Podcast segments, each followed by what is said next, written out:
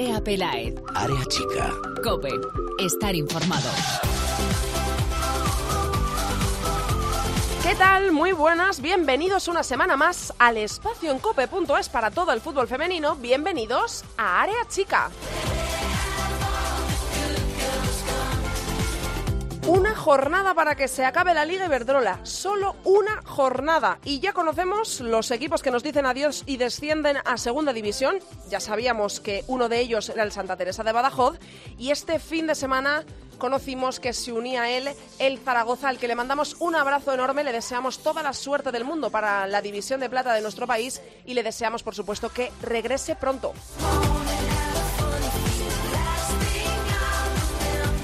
Conocemos el descenso, pero no sabemos qué equipo va a levantar la Copa de la Liga. Atlético de Madrid o Barça. Barça o Atlético de Madrid. El Atleti es líder, un punto más que el Fútbol Club Barcelona. Las colchoneras visitan este domingo a las 4 al Zaragoza, ya descendido, lo acabamos de contar. Y las azulgranas tienen, sin duda, un encuentro a priori mucho más complicado. Visitan Valencia para medirse al Levante. Levante Barcelona el domingo a las 4 también, es horario unificado. A las rojiblancas les vale con ganar para ser campeonas y las culés necesitan ganar y que el Atlético de Madrid no lo haga en Zaragoza para levantar el título.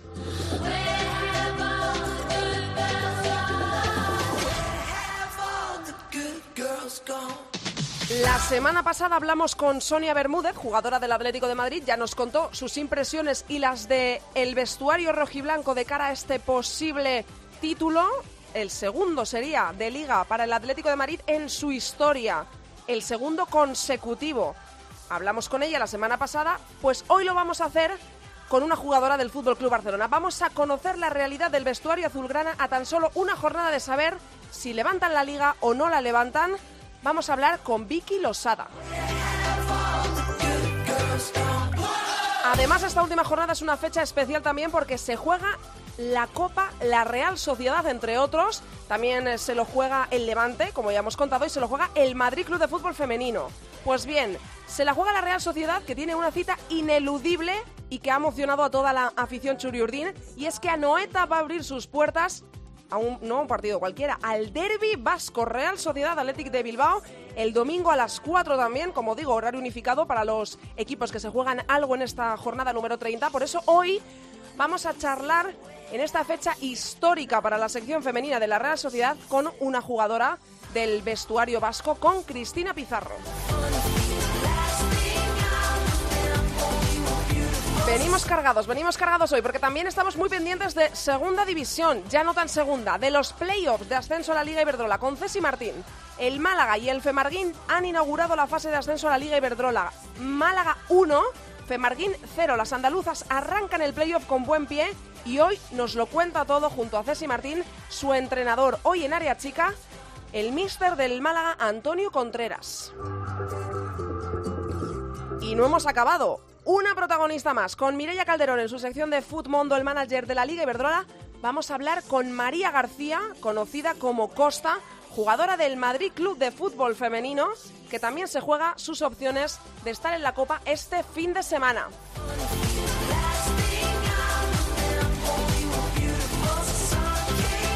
He dicho María es Marta, perdón. Con tanto protagonista me pierdo hasta yo. Vamos a arrancar ya, pero antes os recordamos nuestras redes sociales. Estamos en Twitter, somos arroba areachicacope y en facebook.com barra areachicacope. Ahí ya lo sabéis, leemos todos vuestros comentarios. Vamos a arrancar ya el programa, lo hacemos junto a Mireia Calderón y a los titulares. Se jugó la vigésimo novena jornada de la Liga Iberdrola. Los resultados: Betis 0, Sporting Huelva 1. Derrota sorprendente en casa de las Béticas. El gol sportinguista lo hizo Analu en el 49. Granadilla 2, Sevilla 0. Victoria del equipo tinerfeño que no perdona y se afianza la cuarta posición. Los goles vinieron por medio de Cindy en el 22 y Martín Prieto en el 88. Valencia 1, Zaragoza 0. Victoria en el añadido de las Ches que manda a la segunda división al equipo Maño. Metió Peirón en el 94. Atlético de Madrid 1, Levante 0. Nueva victoria del líder que no cede. El único tanto del partido fue en el minuto 3 por medio de Sony.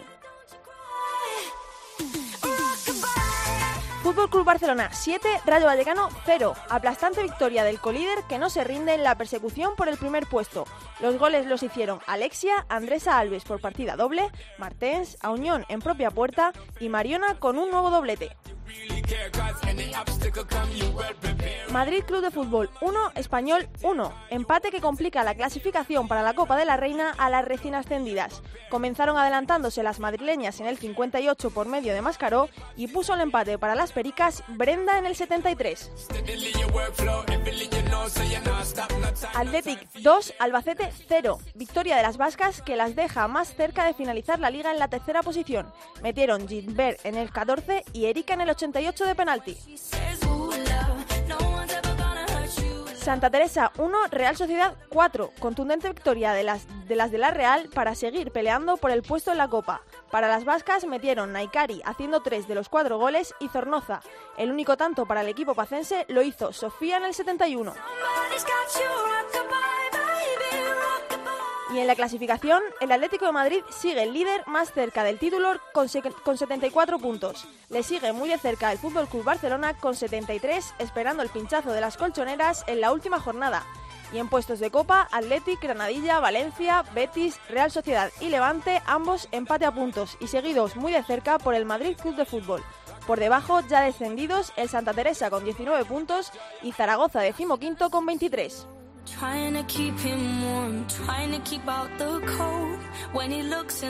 Y fuera de la Liga Verdrola, la selección española sub-17 de Toña Is ya está en Kaunas, Lituania, ciudad que se, que se convertirá en su hogar las dos próximas semanas para luchar por el cetro continental. Las rojitas debutarán en el Campeonato de Europa el miércoles 9 de mayo a las 10 hora española ante Italia. Primeros tres puntos de vital importancia. Vamos a por un área chica cargadito.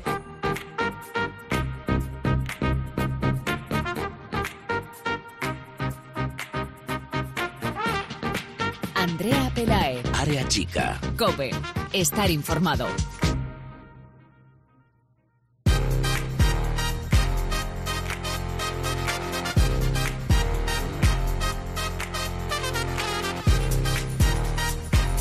Queda tan solo, vuelvo a repetir y a insistir, que queda solo una jornada para que se acabe la Liga Iberdrola, la jornada 30 que se va a jugar este fin de semana, y conocemos los descendidos, conocemos más o menos a falta de dos posiciones, de que se confirmen dos posiciones, cuáles son los ocho equipos que van a competir en la Copa de la Reina, pero no conocemos al que va a ser el campeón, porque Atlético de Madrid y Barça, Barça y Atlético de Madrid se lo juegan a todo o a nada en esta jornada, en esta última jornada de la Liga Iberdrola, Atlético de Madrid líder, recuerdo, con 74 puntos, un puntito más, solo un puntito más que el Fútbol Club Barcelona segundo con 73. Por eso hoy, la semana pasada, nos metimos de lleno en el vestuario del Atlético de Madrid para conocer sensaciones y pulsaciones a falta de dos jornadas. Se jugó la jornada 29 y a falta de una queremos saber qué piensan y qué sienten en el vestuario del Fútbol Club Barcelona y lo vamos a hacer de la mano de una de las jugadoras que tiene más peso ahí dentro, de la mano de Vicky Losada, que ya me escucha. Hola, Vicky. Hola.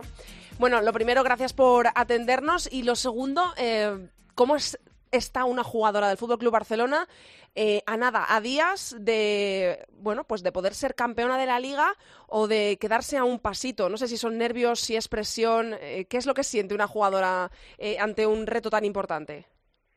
Bueno, la verdad que llevamos ya muchos partidos bien encaminados, con con victorias, con buenas sensaciones. Este va a ser uno más y sabemos que si, si no ganamos, pues, pues no hay ninguna opción. Así que nada, con muchas ganas de que llegue el domingo.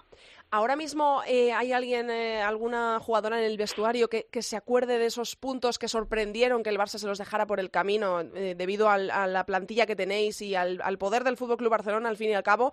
Esos puntitos, ¿se acuerdan ahora las jugadoras de aquí teníamos que haber conseguido la victoria, empatamos y esos dos puntos ahora podrían ser decisivos o solo se mira al partido que queda por delante?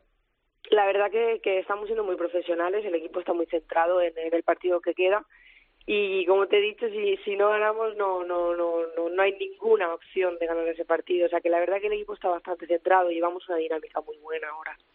¿Qué significa? Te voy a seguir preguntando por tu equipo antes de fijarnos eh, un poco en el partido ante el Levante, que es un eh, compromiso bastante importante.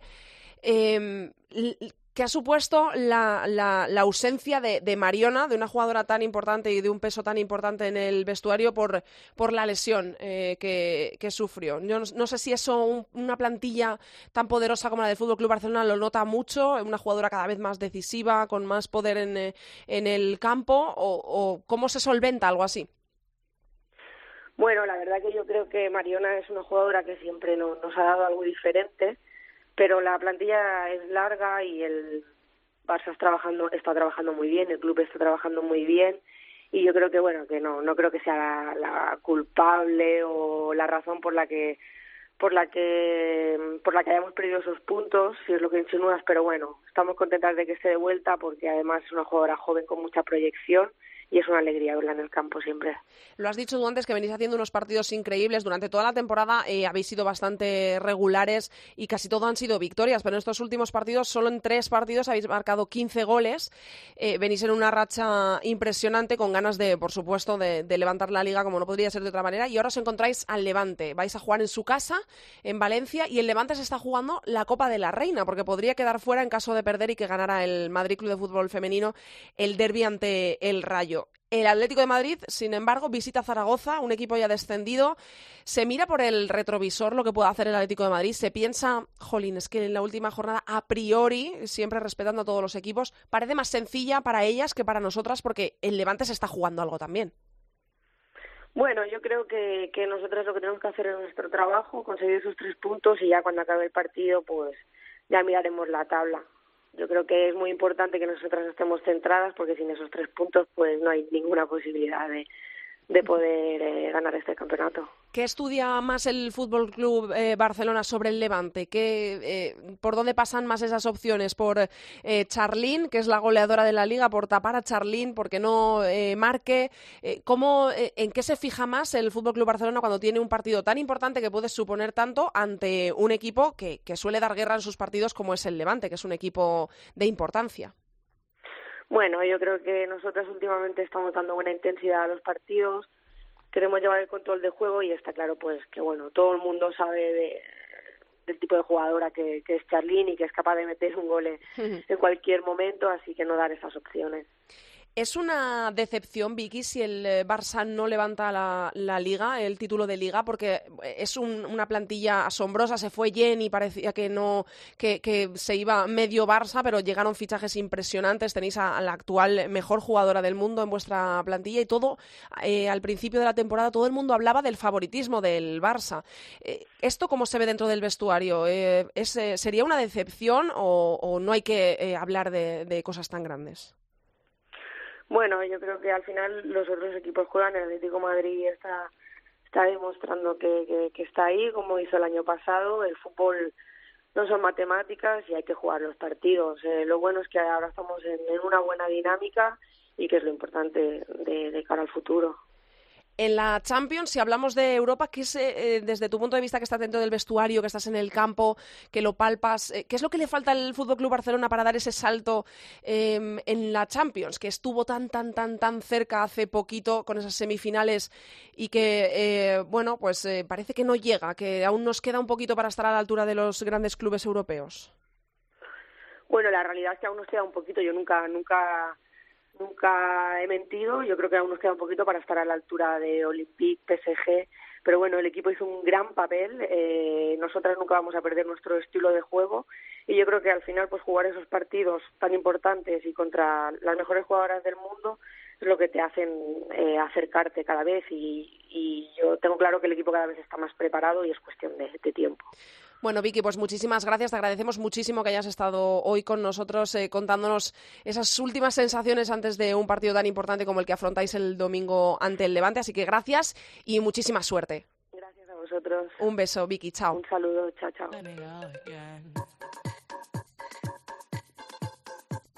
Andrea Pelaez. Área chica. Cope. Estar informado.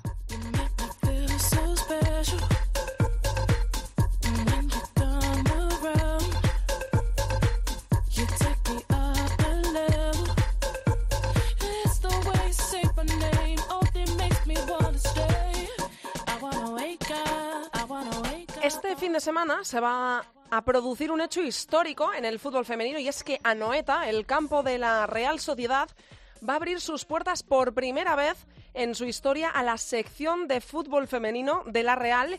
Y no va a ser en un partido cualquiera, sino que es en un momento crucial para la Real Sociedad y en un partido muy especial para las jugadoras del equipo, porque Anoeta abre sus puertas para que se juegue el derby vasco este domingo a las 4 Real Sociedad Athletic de Bilbao en Anoeta. Además, la Real Sociedad jugándose su puesto en Copa de la Reina. Se mezclan todos los ingredientes y hoy queríamos saber cómo se vive esto dentro del vestuario Churi Urdín, cómo están los nervios, cómo están las ganas, cómo está el ansia por pisar el césped de Anoeta por primera vez y vamos a charlar con una jugadora de la Real Sociedad, centrocampista, madrileña, yo si os digo cómo se le conoce en el mundo del fútbol femenino, seguro que ya sabéis quién es. Vamos a hablar con Chini, con Cristina Pizarro. Hola Cristina. Hola, buenas tardes. Bueno, lo primero, eh, ¿cómo estás? Eh, ¿Cuál es el sentimiento cuando le dicen a una jugadora de la Real Sociedad que va a jugar por primera vez en Anoeta? Bueno, yo creo que es una motivación extra. Es un, un campo especial, lo que sueña una jugadora eh, de primer nivel, de al final jugar en el estadio donde juegan los chicos y, nada, eh, disfrutar sobre todo del momento y, nada, eh, aprovecharlo y que, que intentan venir el máximo de gente posible, que disfrute del fútbol femenino que es un derby encima mm. y, nada, esperemos que salga todo bien y encima nos llevemos los tres puntos. Em, eh, ¿Son más nervios o más ganas lo que hay ahora mismo en el vestuario? Porque aparte de que se juega en Anoeta, aparte de que es contra el eh, rival, eh, bueno, pues de toda la vida, el Athletic de Bilbao, el derby vasco, aparte de todo eso y de que va a estar vuestra gente, que va a estar vuestra, bueno, pues vuestra afición allí al lado en un estadio mítico como es Anoeta, además de todo eso, la Real Sociedad puede quedarse fuera de la Copa de eh, la Reina si se dan, bueno, una serie de, resultados. Mm, yo no sé si esto incrementa los nervios o incrementa las ganas de ganar o, qué es lo que sucede cuando, cuando miramos el calendario y eh, la clasificación y vemos que os podéis quedar fuera de la Copa. Sí, bueno, al final nosotros lo que queremos es entrar en Copa. Es lo que hemos luchado durante la temporada y ahora por fin que lo tenemos tan cerca no queremos dejarlo escapar. Hemos empezamos muy mal la temporada, y hemos dado la vuelta a la situación y para nosotros al final también es un premio jugar en 90 el último partido y encima jugarnos la copa. Pero bueno, lo que te he dicho, con trabajo, como estamos haciendo durante toda la temporada, eh, vamos a, intentar conseguir ese objetivo. ¿Y qué palpas, eh, qué palpas en el vestuario? ¿Más nervios o más ganas? las dos cosas. Al final yo creo que tanto los nervios como las ganas son buenas. Los nervios una vez que empieza el partido se acaban y se quedan ahí. Pero las ganas, eso siempre hay encima en un derby. Y es que además el, el Athletic de Bilbao evidentemente se juega mucho menos porque ya tiene la clasificación para la Copa de la Reina, pero bueno, se juega el tercer puesto porque le está pisando los talones el Granadilla y se puede quedar en caso de, que gane el Granadilla y de que pierda el Athletic de Bilbao en vuestra casa, en Anoeta, se pueden quedar sin esa tercera posición, que yo creo que eso también le dará a ellas las ganas de ganar y, de ganaros, bueno, pues también ese plus de ganaros en casa, ¿no? Por primera vez Anoeta, que gane el Athletic, es un poco, yo creo que ellas también tendrán su parte de ganas, ¿no? Sí, lógicamente cada equipo va a luchar por su objetivo. Ellas van a intentar quedar terceras y nosotras entrar en Copa. Entonces yo creo que al final también eso es importante. Pero bueno, como te he dicho, al final un derby es un derby y siempre hay extra motivación y las jugadoras salen a tope y los dos equipos van a luchar por sus objetivos. Hablabas antes de la temporada irregular que, que, bueno pues eh, que la temporada arrancó bastante mal para la Real Sociedad. Recuerdo las eh, tertulias aquí en área chica que al principio hablábamos de qué le pasa a la Real. Eh, no sé cuánto tiempo tardasteis en sumar un punto porque todo eran derrotas hasta que ganasteis por tres goles a cero al Rayo Vallecano en casa. Hasta ese momento no habíais ganado aún en la liga. Eh, pasaron eh, muchas jornadas. Yo no sé si eh, ahí perdisteis un poco el rumbo. ¿Qué es lo que pasaba en el vestuario de la Real en aquellos momentos? Bueno, al final trabajas, trabajas y ves que no llegan los resultados. Eh, el juego no era malo, pero no metíamos gol y a la mínima nos, nos hacían gol con facilidad. Entonces el equipo cuando lleva una dinámica negativa también le afecta. Es más difícil salir de, esos resultados. Pero bueno, al final trabajando el día a día, eh, apoyándonos las unas a las otras y dando la vuelta como estábamos haciendo con el juego. Eh, conseguimos eh, después de siete derrotas eh, dos empates y en la novena llegó la victoria, hmm. un 3-0 al Rayo. Eh, al final sabíamos que tarde o temprano iba a llegar el, la victoria, pero claro, eh, cuando estás en dinámica negativa es muy difícil de hmm. ir ahí. Y bueno, pues al final el grupo se mantuvo unido y estar fuertes de cabeza sobre todo, que es lo más importante en esos momentos. Y bueno, lo hemos demostrado en la segunda vuelta, que por algo también estamos en Copa. No es fácil para un equipo que hemos em, eh, empezado con no sé cuántas mm. derrotas, con siete creo que fueron. Ocho, sí, ocho eran, bueno, eh, derrotas. siete derrotas, un empate. Eso es. Sí. Darle la vuelta y, estar ahora donde estamos. Mm, desde luego que sí, que es algo de valorar. Tú llegaste, Chini, a la Real Sociedad en el verano del año 2014 con 25 años y venías del Rayo Vallecano. Bueno, el Rayo está salvado, eh, tiene un derby este fin de semana ante el Madrid Club de Fútbol Femenino que se juega quitaros la plaza de la Copa de la Reina, pero también eres exjugadora del Atlético de Madrid. Estuviste seis años en las filas eh, del club colchonero. ¿Cómo ves que ahora mismo el Atlético de Madrid eh, no vas a poder ver el partido porque vas a estar jugando a la, a la vez eh, en un escenario, bueno, pues incomparable, pero ¿qué sensación tienes, qué pálpito tienes sobre el Atlético de Madrid que juega en casa de Zaragoza, ya descendido, lo tiene a priori más fácil que el Fútbol Club Barcelona que visita el Levante? ¿Crees que el Atlético de Madrid va a ser campeón de la liga? Hombre, yo creo que por regularidad hace así se lo merece. La verdad que luego es un partido difícil porque en casa, en casa de Zaragoza es, es difícil. Nosotros fuimos hace poco y, y también ellos estaban jugando el descenso y perdimos. Mm. Pero bueno, eh, el Atlético ha demostrado que ese ha sido el más regular hasta ahora y, y no creo que se les escape la oportunidad de ser otra vez campeonas si el Atlético de Madrid se proclama campeón y vosotras ganáis en la noeta y confirmáis vuestra eh, bueno, pues vuestra presencia en la Copa de la Reina de este año, ¿vas a ser doblemente feliz o en el Atlético de Madrid eh, eh, no, no piensas tanto? Hombre, siempre tengo un cariño. Al final salí de la cantera del Atlético, estuve mm. seis años y el trato fue muy bueno. Entonces le deseo todo lo mejor. Lola ha, trabajado mucho por ese equipo y todo lo, bueno que consiga, yo me alegraré. Ahora cuando tú... Dime, dime. No, nada, eh, simplemente que yo precio, o sea, lo, principal es que nosotros ganemos, nos metemos hmm. en capa y, bueno, si ya gana la liga, le felicitaré igualmente.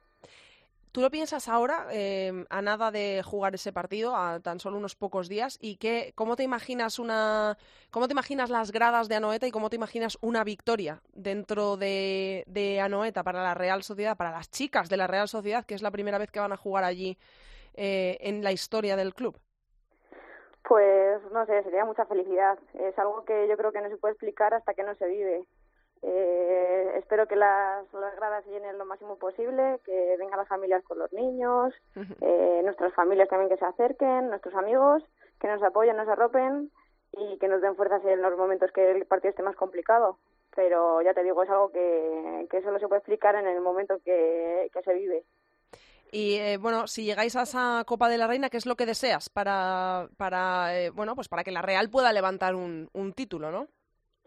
Pues nada, eh, que nos toque, que nos toque, que nosotros estaremos doblemente motivadas. Al final, darle la vuelta a la temporada como tal y como ha ido y entrar en Copa sería la hostia. y, y nada, pues en Copa por todas. No da igual quién sea el rival, que nosotras vamos a intentar llevarnos la Copa. Bueno, eh, pues eh, lo primero, Cristina, te voy a dar muchísimas gracias por haber estado hoy en Área Chica, en un día tan especial, en una semana tan especial, sobre todo, a pocos días de jugar y pisar a Noeta para, bueno, pues para un partido muy especial como es el Derby Vasco para recibir al Athletic. Toda la suerte del mundo para ese partido y, bueno, a ver si nos vemos en la Copa de la Reina. Suerte, Cristina. Muchas gracias. Un, beso. Chao.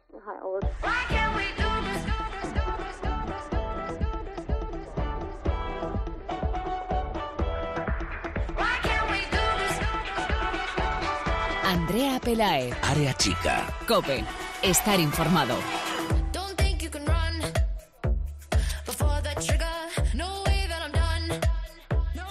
Es tiempo de tertulia, que hacía mucho tiempo que no teníamos tertulia en Área Chica y viene esta música de la mano de Javi, nuestro técnico, que es ahí medio DJ y así les doy la bienvenida y la saludo, que hacía mucho tiempo que no las escuchaba, a Sandra Sánchez de la Liga. Hola Sandra.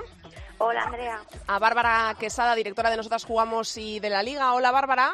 Hola Andrea, ¿qué tal? Y a Anne Urquiri, que hacía un montón de tiempo que no la escuchaba, de foodfem.es. Hola Anne.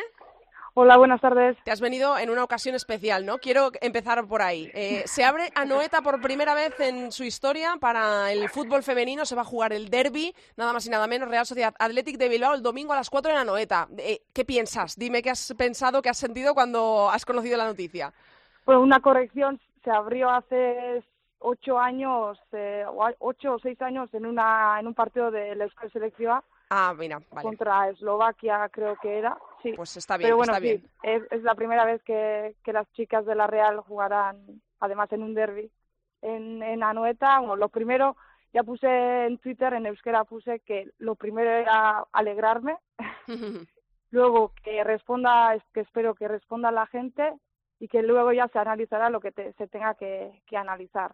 Pues cómo se prepara o que, cómo ha influenciado o o lo que genera abrir los estadios grandes, pero también pues también eh, reclamar más el trabajo que hay que hacer desde la sombra. Hmm. Es muy importante para visibilizar el fútbol femenino. Ahora he estado hablando con algunos compañeros que van a ir con toda la familia, porque su dieta sí es cierto que a los de Donosti les queda, si no tienen coche, les queda les queda un poco un poco lejos, no llega el transporte público y sí es importante pues que se juegue en Donosti, en, en su ciudad, y además van a poner eh, autobuses para toda la provincia, como se hace como se hace con los chicos eh, cada vez que, que, juegan en casa y yo creo que, que será, será muy importante pues que responda a la gente, sobre todo eso, que responda a la gente, que venga gente de Bilbao también, de Vizcaya, y que se viva un derby diferente, histórico y, y que puede ser muy muy atractivo. Sí, y es un derbi además importante, Sandra Bárbara, también eh, para la Real Sociedad, aparte por todo lo que envuelve a que se juegue en Anoeta,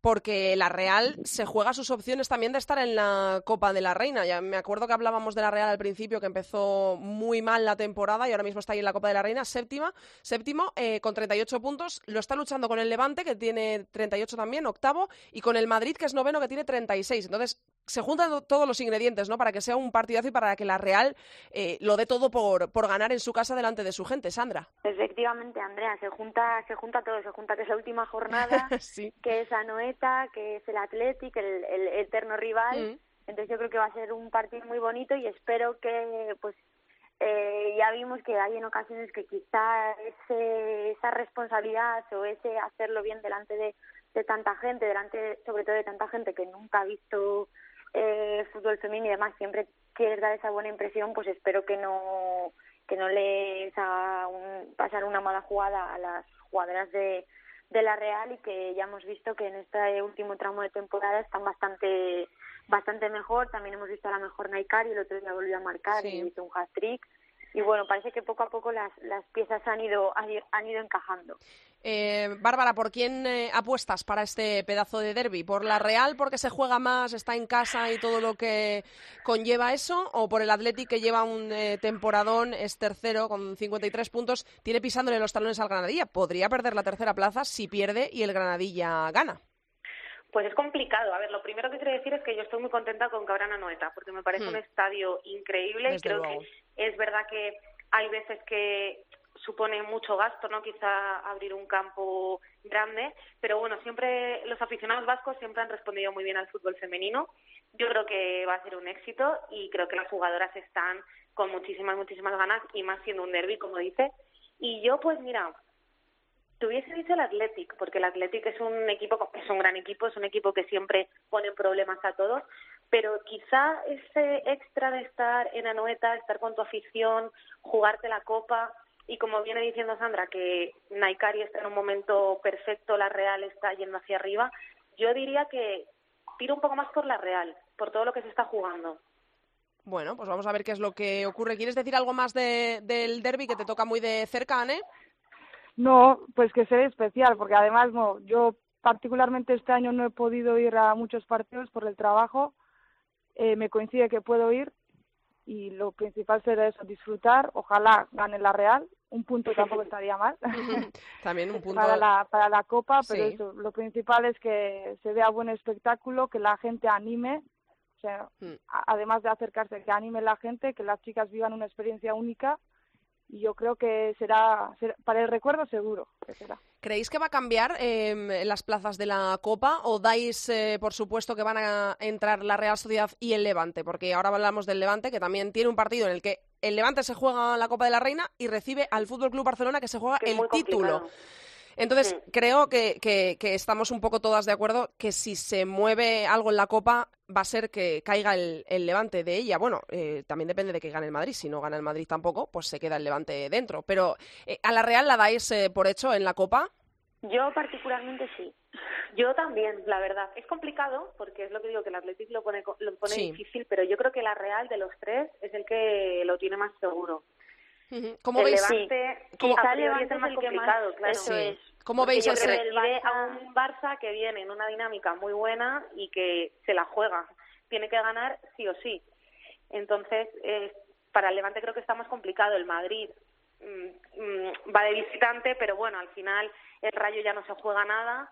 Entonces, a priori es más fácil para, para las madrileñas que, que para el Levante lo que comentaba Bárbara, es un Barça que tiene que ganar sí o sí, pero recuerdo que el año pasado también tenía que ganar sí o sí y al final fue contra el Levante también, también es verdad y, y perdieron y el Levante no se jugaba o sea ya estaba clasificado para la Copa y demás. Entonces era un partido que el Barça tenía que ir a morir y perdió 2-1 claro también influía que conocía iba conociendo el resultado del Atleti pero bueno va a ser algo similar que si el Atleti de pronto se pone con un 0-2 o demás pues puede pasar puede pasar cualquier cosa en, en Valencia.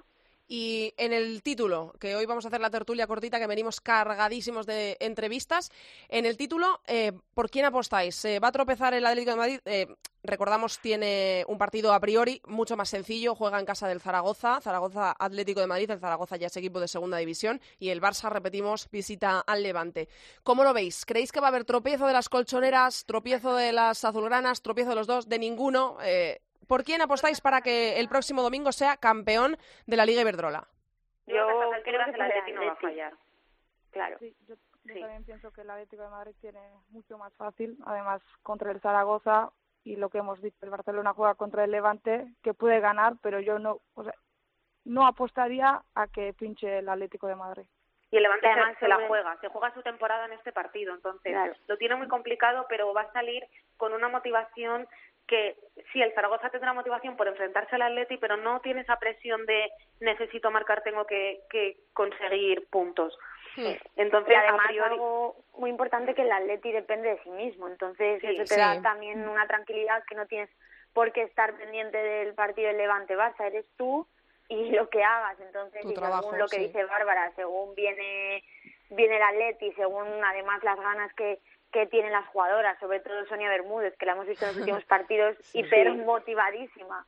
Entonces, ganar una segunda liga con el Atleti y volvérsela a ganar al Barça, pues creo que motivación, más motivación no les falta, es desde luego. O sea que y no creo que vayan a fallar en los últimos 90 minutos, que les quedan, les quedan 90 minutos. entonces lo veo complicado. Si tenéis que apostar vuestro dinero, entonces, eh, al Atlético de Madrid, ¿no? Campeón de, de la Liga. Eso es.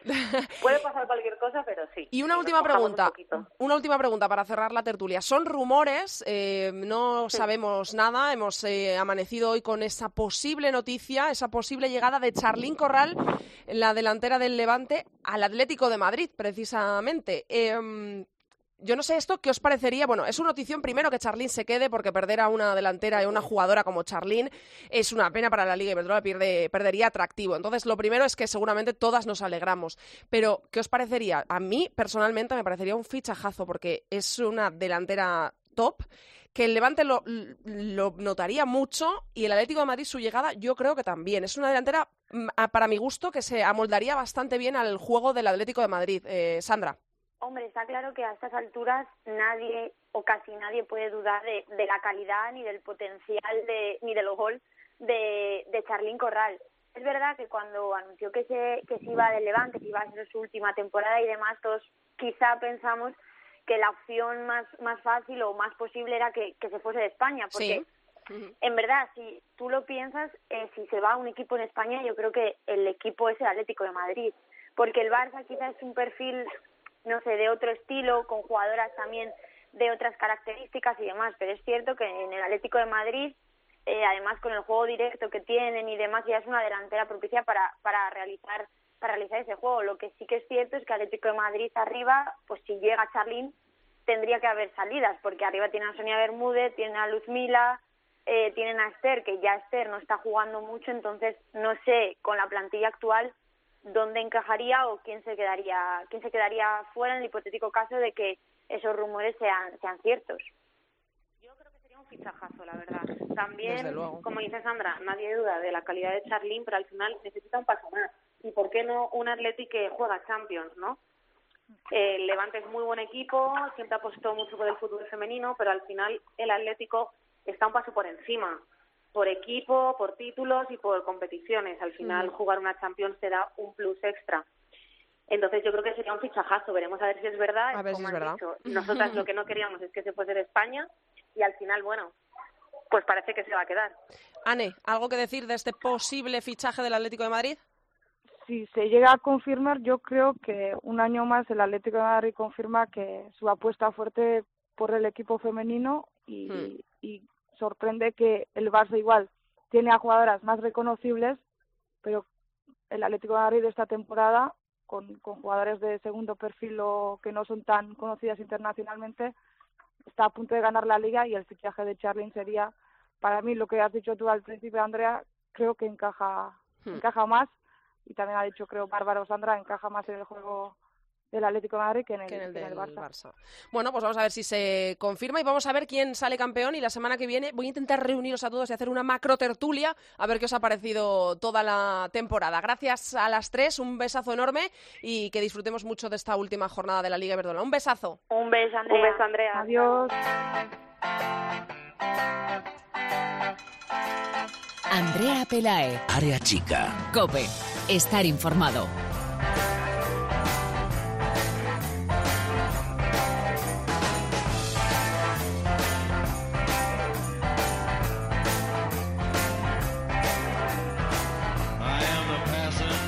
Estamos ya de lleno en la fase de ascenso a la Liga Iberdrola con los equipos de hasta ahora Segunda División que están peleando por llegar a la máxima categoría del fútbol español y por eso ya me acompaña para contárnoslo todo Cesi Martín de Babel. Hola Cesi.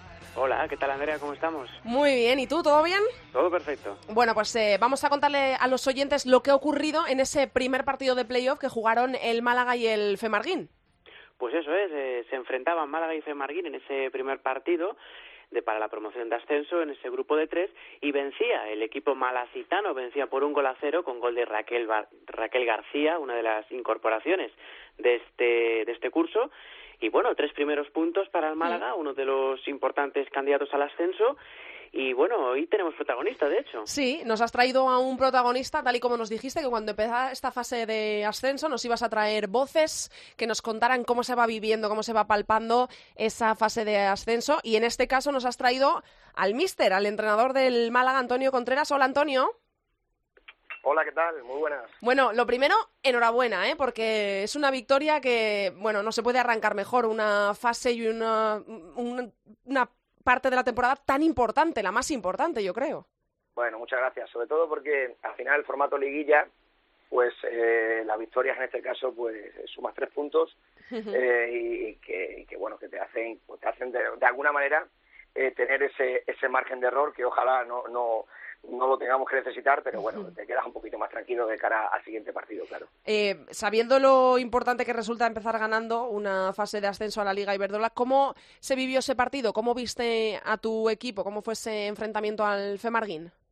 Pues bien, mira, momento, eh, días antes, ¿no? Porque la verdad es que, que la ciudad de Málaga se está volcando con el, con el equipo femenino de alguna manera. Y, y días antes me comentaban compañeros vuestros, ¿no? de, de, de que cómo controlaba, ¿no? Si, si teníamos que parar los nervios de las jugadoras, ¿no? Y yo le comentaba que, que todo lo contrario, que teníamos que dejarlas vivir ese momento porque hacía 10 años que, que el Málaga de alguna manera pues no era campeón de segunda y, y, y, mm. no han corrido buenos tiempos y, queríamos seguir viviendo y, vivir con esos nervios incluso presentarnos al partido de la otra forma presentarnos al partido nerviosos y con ganas de, de, de, hacerlo y sí es verdad que salimos un poquito nerviosos pero luego al final, cuando acaban los, los 90 minutos, en este caso 94 minutos, esos mismos nervios se transformaron en alegría, en, jugadores que han conseguido casi todo, como Adriana, como, como Chelsea, que incluso ha jugado el Barça, ¿no? Pues eh, yo se lo decía a Adri, ¿no? Adri fue eh, pichichi conmigo en el Levante, pero lo, lo comentábamos entre, como diría, ¿no? Entre bambalinas, de alguna manera. Adri, a que no hay diferencia. Cuando una persona siente y transmite y ama lo que es en este caso el fútbol femenino, poquita diferencia hay eh, si estás igual divisionado entre primera y segunda. Y bueno, esto no para, ya que este mismo fin de semana el equipo viaja a Alicante para medirse al Sporting Plaza de Argel. ¿Y cómo veis a vuestro próximo rival de grupo? Bueno, yo creo que son, son equipos diferentes, por su idiosincrasia, por su filosofía, son equipos diferentes, pero pero bueno, como, como comentábamos antes, ¿no? por suerte por desgracia el Plaza Argel todavía no ha jugado, con lo cual eh, pues ellos estarán viendo eh, de qué manera nos pueden ganar para sumar esos primeros tres puntos. Pero claro, eh, el tema es que el que yo pienso, ¿no? Que si sumamos nosotros ya son seis y con esa mentalidad vamos, ahora mismo más que pensar en Plaza Argel, lo que pienso es cómo llegar, cómo llegar a las mejores condiciones con mi equipo y, y, por supuesto, ganar en Alicante, que daríamos un paso no definitivo, pero es muy importante, claro. Eh, bueno, sabemos cómo funciona la fase de ascenso, que hay como eh, bueno, pues dos grupos. El grupo primero, que es en el que está encuadrado el Málaga, son tres equipos y es una especie, pues eso, de, liguilla con eh, partidos de ida y partidos de vuelta entre los tres. Y el grupo segundo funciona formato cuartos de final, semifinal y final. hablas del formato y yo no sé qué intuir en tus palabras. No sé si estás muy contento de que, si pudieras elegir, mm, ¿dónde habrías metido tú al Málaga en, este, en esta fase de ascenso? No sé si te gusta el grupo de tres, el que es el que os ha tocado, o el de cuatro, no sé. ¿sabes qué, ¿Sabes qué pasa? Esto pasa, me imagino que en todos los sorteos, ¿no? Cuando acaban los sorteos, entre todos deseamos suerte. Suerte, suerte, suerte, ahí se resume todo, cada uno se va con su pensamiento para su casa, y a mí en ese momento, cuando yo le digo que me toca eh, grupo de tres y, mm. los equipos, caso es en la vida, me tocan con, con los dos equipos que el año pasado habían jugado promoción de ascenso. Sí y, te encuentras y te vas y vas eh, pues eh, allí por los pasillos vas hablando con cada uno unos no te quieren a ti eh, tú piensas si querrías al otro pero bueno ahora ahora ya te digo eh, ahora ya eh, lo mejor de esto es que mira nosotros ya hemos debutado en lo que es la promoción porque aquí yo tengo jugadoras de cuatro lo comentábamos del otro día acaba con una media de 17 años y esas chicas cuando el Málaga ganó la, segunda edición tenían seis añitos no y yo se lo decía también. Aprovecharos de eso olvidaros si es un grupo de cuatro si es de tres. Ahora lo que, lo que tienes que tener claro es que lleváis tres puntos, el resto no lleva nada, y hay que ir a Alicante a, demostrar que, que sois jóvenes, pero que esa juventud, eh, junto con la veteranía de Adri y otras jugadoras, eh, habéis conseguido lo que muy poca gente es capaz de conseguir en diez meses. Y ese es el objetivo y con esa, y con esa eh, ilusión y ganas vamos a Alicante. Indistintamente de quien nos toque, porque ahora ya paras a pensar si qué te interesaba. Ya no vale de nada, ¿no? Ya no vale de nada, claro. Exactamente. Ceci iba a decir yo ahora que ah, estamos hablando de Adriana Martín, jugadora que fue internacional, además también llegaron este verano jugadoras como Sheila Guijarro, Paula Fernández, Raquel García, etcétera. Y bueno, te quería preguntar, eh, eh, Antonio, por ese, ese Málaga que ha apostado muy fuerte por el fútbol femenino. Y la pregunta es, ¿qué te hizo elegir este proyecto?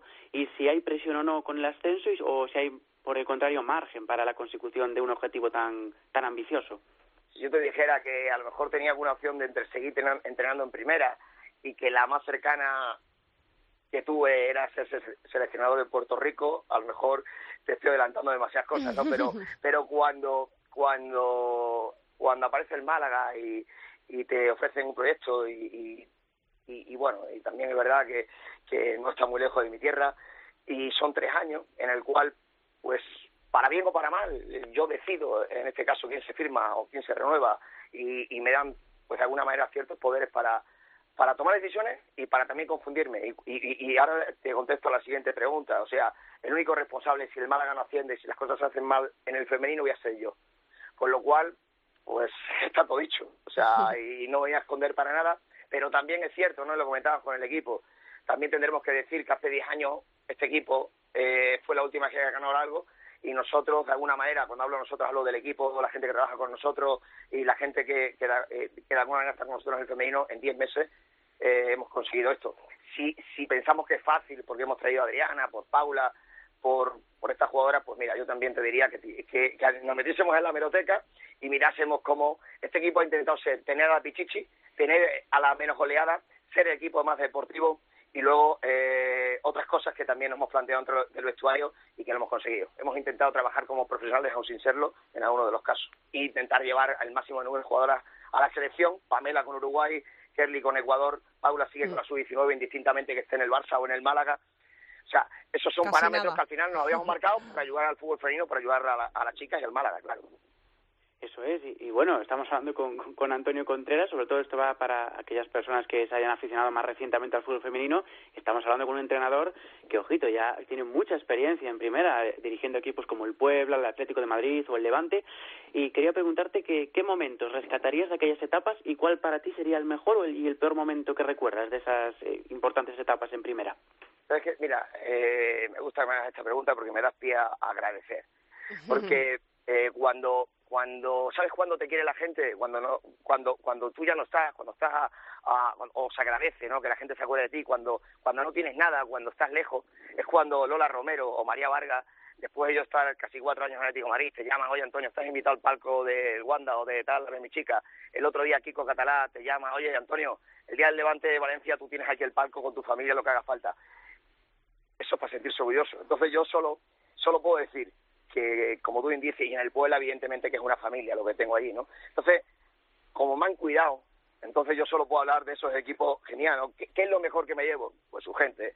Y, y, y, lo peor, porque una vez que conoces a la gente, que tienes el trato, pues esto es el fútbol, que muchas veces cuando firmamos pensamos que, que los entrenadores firmamos y el club es nuestro, y cuando te echan, cuando te renuevas, cuando te das cuenta que, que te tienes que ir para tu casa, que has conocido mucha gente durante cuatro años, que te han cuidado cuando estás solo, pero que bueno, que como siempre digo, es una frase que no es mía, eh, pero, pero también seguramente porque yo me he ganado algo siendo uno mismo en cualquier parte.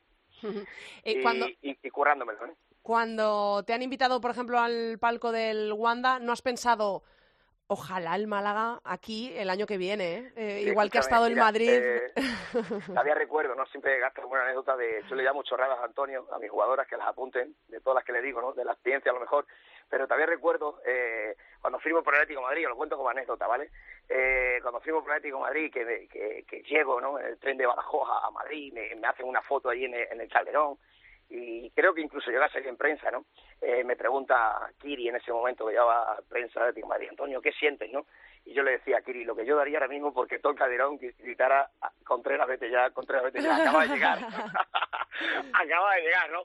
¿Qué vas a sentir? Pues te da envidia, ¿no? Y ojalá, ojalá, evidentemente, yo ahora le deseo que el próximo fin de semana que sean campeonas, con mi respeto máximo al Barça y a todos los equipos, pero ahí tengo jugadoras, Amanda, y más de una jugadora que, que, bueno que conocí con 16 añitos o 15 añitos y que, que bueno que se merecen y porque he visto como dos personas eh, se lo han currado poco a poco hasta que han conseguido y lo, y lo venían claro eh, hasta que han conseguido lo que lo que lo que buscaban y es hacer de un equipo que cuando yo llegué eran eran novenos octavos novenos intentando meter la copa y ahora es referencia a nivel pues del fútbol femenino entonces orgullosos del Levante puede serle lo mejor y ojalá se meta la copa de la, de la reina pero cuando vi el campo del Levante lleno, pues yo estaba viendo el eh, estaba lleno no, 14.000 personas, pero es bastante. Yo estaba en mi casa en el sofá, que no pude ir, y créeme que me estaba viendo, de alguna manera me estaba viendo en el banquillo. Me estaba viendo en el banquillo con Guti, con, con con más de una que he tenido ahí, que vivió pues eh, unas etapas genial y le estaba apretando de alguna manera. Creerme, el que me conozca sabe que lo digo de corazón, pero estaba en el sofá apretando, ¿eh?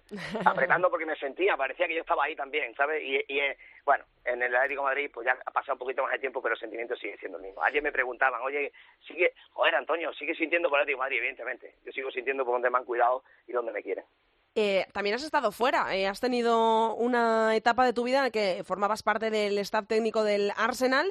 Eh, yo no sé si sigues encontrando muchas diferencias, porque esto ha crecido muchísimo aquí, pero ¿se siguen encontrando muchas diferencias entre el fútbol femenino fuera y el español? ¿O no? Bueno, lo del Arsenal simplemente fue un detalle de, una persona que considero amigo, que es Pedro Martínez Losa, ¿vale? Y simplemente fueron dos pretemporadas que, que eso, ¿vale? Y, y, bueno, diferencia, cuando he tenido la opción de, de, de, estar cerquita del entrenamiento con las chicas del Arsenal, sí es verdad que, que, se nota. Bueno, de hecho, una de las épocas, pues, unos entrenamientos en los que pude asistir, pues estaba Vicky, estaba Natalia todavía, Marta Corredera, y coincidí con ellas allí en, en, en una de las pretemporadas que hicieron todavía en Huelva, ¿no? Eh, Sí, bueno, sobre todo, ¿sabes qué pasa? Cuando llegan unas jugadoras, yo lo noto a nivel entreno y ahí creo que también se nota a nivel físico, ¿no? Yo creo que nosotros, al final, a nivel de, calidad, a nivel de, conceptos tácticos, andamos mucho mejor. Por eso muchas veces, eh, cuando nos quitan la pelota, llámese, no sé, selecciones o, o eh, en algún momento de alguna competición de, de Champions, cuando nos quitan la pelota pasamos apuros porque, porque bueno, yo he tenido también la suerte de, trabajar con jugadores que lo habían ganado todo, que vienen al Levante o vienen a otro equipo en el cual teníamos, nos tocaba defender y, creo que pasamos apuros. Entonces yo creo que esa es la parte que más diferencia encuentro, ¿no? Cuando no tenemos la pelota, mm. Que no sabemos sufrir por momentos y, yo creo que, que, bueno, o será que yo estoy muy acostumbrado a ello, que, que hay que saber sufrir sin la pelota y hay que tener otros conceptos. Yo creo que, que, esa es la mayor diferencia que yo veo. Bueno, Antonio, y, ya para finalizar esta, esta entrevista, eh, ¿qué significaría para ti eh, el ascenso, eh, volver a la Liga Iberdrola? Y bueno, y si te atreverías aquí en área chica con, con una apuesta ahí ahora para la promoción de ascenso. ¿Apuesta a qué te refieres? Es decir, si, si subimos, ¿qué, qué, qué haces? Eh, mira, escúchame, mira, yo tengo una apuesta con la presidenta que es en secre para ella, para mí. Vale, no, esa, esa es para ella, para mí, eso es en secre, ¿vale? Eh, de todas maneras, si sale, si sale, que ojalá, pues la, veréis, porque al final me imagino que llamará la atención.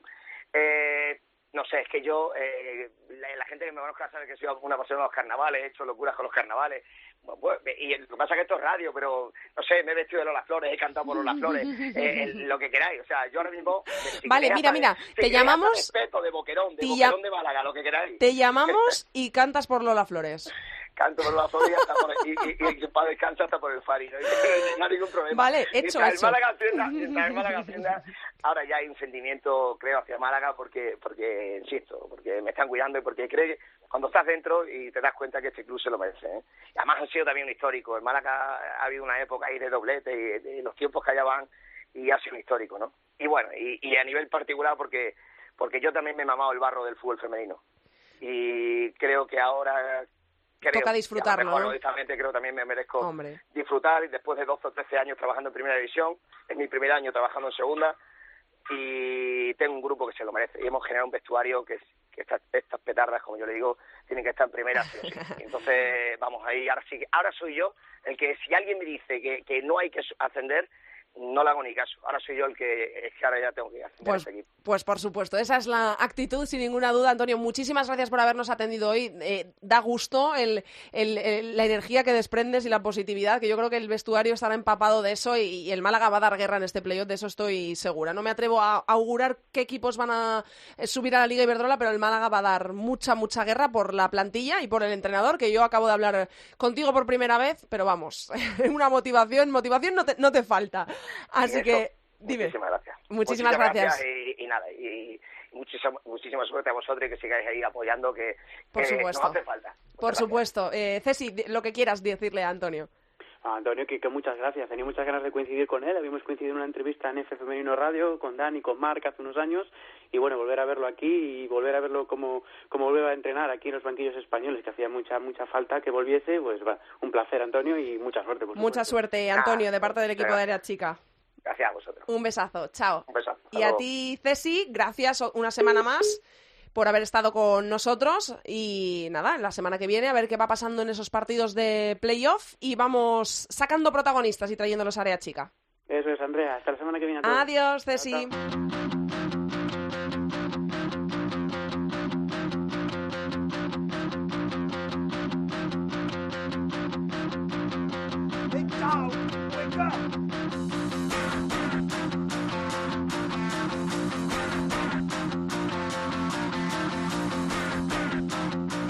Andrea Pelae. Área chica. Cope.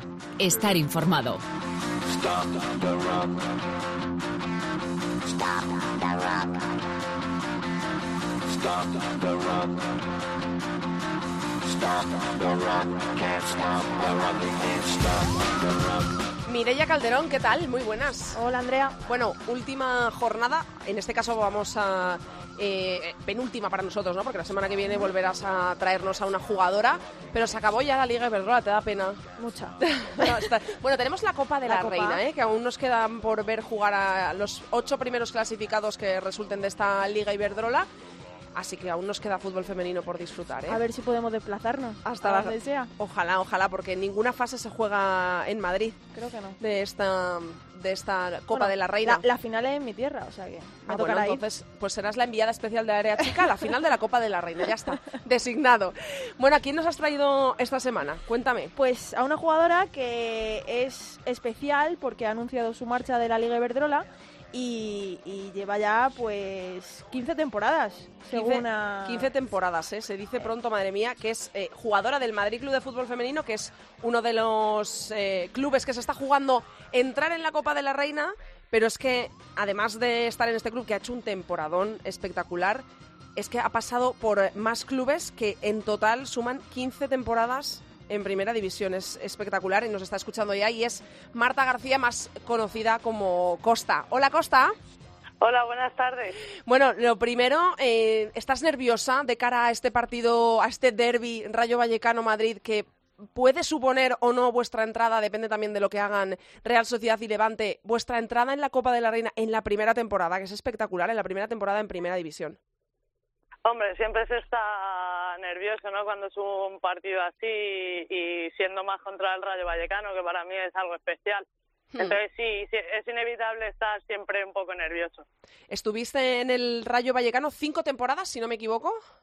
Eh, cinco temporadas. Cinco temporadas, o sea que es que es aún eh, más especial este partido para ti. Sí, para mí la verdad que es un, partido muy especial y sobre todo muy bonito de disfrutar hablando del Rayo Vallecano, eh, para compararlo así un poco, también has estado en el Torrejón. Eh, desde los 21 años en, en, la máxima categoría, ¿con qué equipo y con qué temporada te quedas? Mójate. Bueno, quizá eso es un poco difícil, ¿no? Sí que hace poco hice una entrevista y, y te quedas, eh, pues a lo mejor con momentos vividos en cada etapa en un equipo, ¿no? Eh, con el Rayo, por ejemplo, el haber disfrutado una Champions para mí es algo inolvidable. Luego, por ejemplo, con el Madrid he vivido cosas muy bonitas como ha podido ser el ascenso a Primera División o jugar en el Wanda Metropolitano, ¿no? Es como, parece, eh, eh, eh, sí, termina de contestar, que no te quiero cortar. con el Torrejón es que he tenido pues momentos muy bonitos, pero también muy duros, ¿no? Porque hemos luchado por no descender, hemos luchado por intentar quedar entre los entre los tres primeros, he vivido cosas bonitas también con ellos. O sea, se puede decir prácticamente que es que has vivido todas las emociones, casi todas las emociones que se pueden vivir siendo futbolista, las has vivido tú. Pues, pues sí, hombre, después de tantos años eh, es normal que haya vivido tantas tantas cosas. ¿Y eh, por qué ahora, Costa? ¿Por qué despedirte ahora de, del fútbol, de, de, lo que supongo para ti es tu vida, eh, el fútbol femenino, después de, de tantos años, eh, decir ahora adiós? ¿Por qué? ¿Qué es lo que más ha pesado en la balanza? Bueno, eh, al final no es una decisión muy meditada desde hace tiempo eh, sí que es verdad que el año pasado ya estuve ahí, ahí y puse la balanza y dije, bueno, digo, voy a continuar un año más, eh, primera división otra vez, pero sí que es verdad que cada vez eh, el físico me, me, me puede tengo 34 años, 35 los que haga y, y Estás en la flor, en la flor de la vida, una segunda juventud, Costa. Sí, eso, eso me dicen, pero claro, ya cuando te tienes que levantar todos los días a las 6 de la mañana para trabajar, eh, ya no estás en la flor de la vida. y después de, de tantas temporadas en, en equipos de Madrid, ¿te hubiese gustado jugar fuera de, de la comunidad? Bueno, me hubiese gustado jugar fuera, pero eh, no de la comunidad. Me hubiese ido probablemente a jugar al extranjero. Que es verdad que en un momento eh, se me, o sea, me salió una oferta para irme a Francia, pero bueno, al final valoras un poco más las cosas y yo soy una persona muy familiar y me gusta siempre estar rodeada de, de la familia, entonces no, no he tomado el paso quizás por cobardía. ¿Y eh, ahora qué? ¿Qué piensa hacer eh, Costa con eh, su vida deportiva, digamos? ¿Quieres estar cerca del fútbol? ¿Quieres entrenar? ¿Qué es lo que ronda tu cabeza? ¿O, un descanso? Bueno, ahora quizás lo que me pide el cuerpo es descanso, me pide hmm. el poder tener un poco de tiempo libre. Sí que es verdad que no me he planteado en ningún momento entrenar porque no es una cosa que me haya llamado la atención, pero bueno, eh, sí me gustaría estar vinculada al fútbol femenino de una manera o de otra, entonces eh, seguir yendo a, ver al Madrid, por supuesto que voy a seguir yendo, Pero bueno, eh, supongo que eso te lo va pidiendo el cuerpo poco a poco según vaya pasando el tiempo. Hablando ya de, del club, que ya le has hecho referencia, llegáis a la última jornada con, con posibilidades reales de, de, entrar en la Copa. ¿Cómo ves al, al vestuario para afrontar este último partido? Bueno, el vestuario sí que es verdad que después de la racha tan negativa que llevamos ahora, o sea, tuvimos una racha negativa, otra positiva, ahora otra vez volvemos al bucle ese, pero bueno, el vestuario está con ganas, con ganas de, del primer año en, en primera división, pues eh, ¿por qué no ser partícipes de esta Copa de la Reina, no? Nos sentimos capacitadas para estar.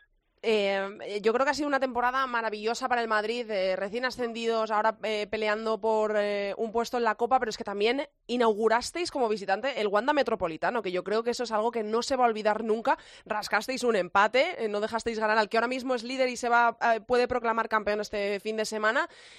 ¿Para ti sería un eh, regalo retirarte dejando al, a tu club en estas dos últimas temporadas en puestos de Copa de la Reina, que parece que es lo que se merece después de un esfuerzo titánico como ha hecho esta temporada? Hombre, por supuesto que a nivel personal, si nos metemos, nos metemos en Copa de la Reina, sería eh, pues la, la, mejor retirada, ¿no? El primer año en, en primera división con el club, el clasificarse para una Copa de la Reina sería un premio al trabajo que llevamos realizando durante dos años con este club. Y ya para acabar, que sabemos que tienes un poquito de prisa, eh, ¿cómo ves al equipo de cara al futuro para la temporada que viene y el fútbol femenino en España, después de, de esta gran evolución que ha tenido este año y de lo que se espera para los próximos? Bueno, pues al, al club eh, yo le veo con una progresión muy buena, ¿no? Lleva eh, siete años en funcionamiento y, y, y se está viendo año a año cómo va creciendo, poco a poco, pero va creciendo.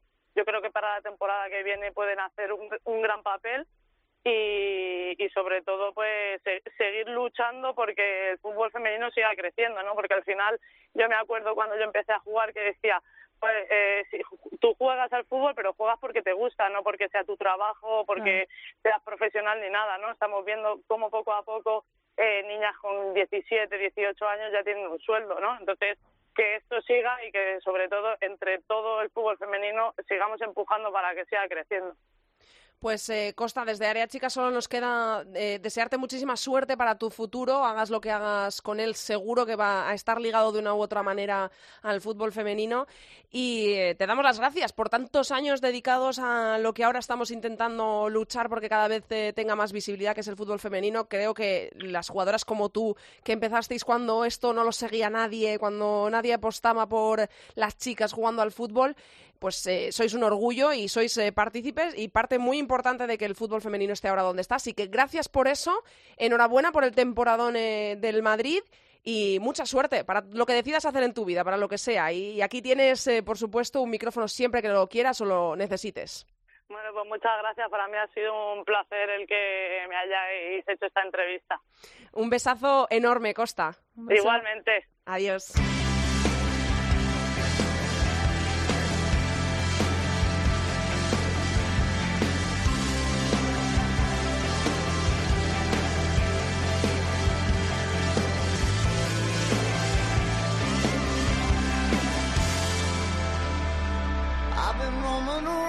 Pues hasta aquí ha llegado la actualidad del fútbol femenino en cope.es. Hasta aquí el programa 57 de Área Chica. Os recordamos que nos podéis encontrar en Twitter como arroba Área Chica Cope y en facebook.com barra. La liga vuelve y se va todo en el mismo fin de semana, vuelve con la última jornada, la jornada número 30, y estos son los horarios y los partidos. Ya sabéis, es horario unificado en todos los partidos en, los que haya un club, un equipo en el que se juegue algo. Por lo tanto, ha quedado para el sábado un partido a priori intrascendente para la clasificación a las seis y cuarto el Fundación Albacete Valencia.